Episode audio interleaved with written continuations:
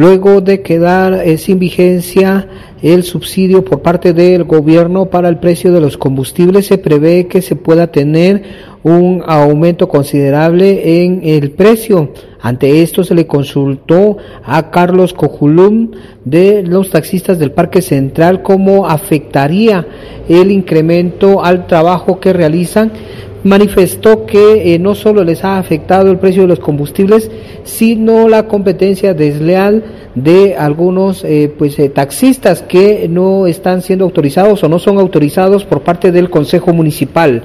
Esto es lo que indica. Enormemente nos ha, afectado. Puedo decirles, el día de ayer vine a las siete y media y me fui a las 4 de la tarde sin hacer una sola carrera. Entonces digo, lo que más nos ha afectado es la competencia desleal, que nadie dice qué es lo que está pasando.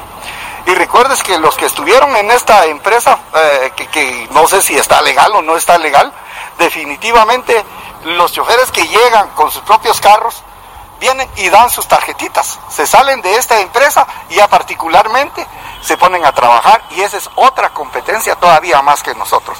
Entonces, como le digo, nosotros eh, tenemos que mantener el mínimo del precio para tratar de poder cumplirle a nuestra clientela, pero sí en realidad no solo es el combustible, son todos los aditivos, llantas y repuestos. Entonces sí le pedimos al gobierno que por favor tenga eh, misericordia de nosotros y que se dé cuenta de las cosas que sí verdaderamente están pasando. Con, eh, pues ya la no vigencia del eh, subsidio, el incremento vendrá a afectar más todavía el trabajo que se Imagínese, si ahorita que ha bajado un poquito eh, eh, estamos pasando penas. Y recuérdese que va a ser otra política como fue primero. Antes del subsidio le subieron cuatro que sales más. Ya cuando llegó el subsidio casi lo dejaron al mismo precio.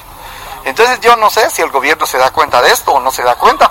Y verdaderamente nosotros como pueblo sí nos damos cuenta de todas las cosas que está pasando. Tanto los taxistas del Parque Central como de distintos puntos de la ciudad de Quetzaltenango están a la espera de conocer cuál será el valor del de eh, combustible luego de que quedara sin vigencia el subsidio. La noticia siempre antes por sucesos de Estéreo 100, Henry Popa.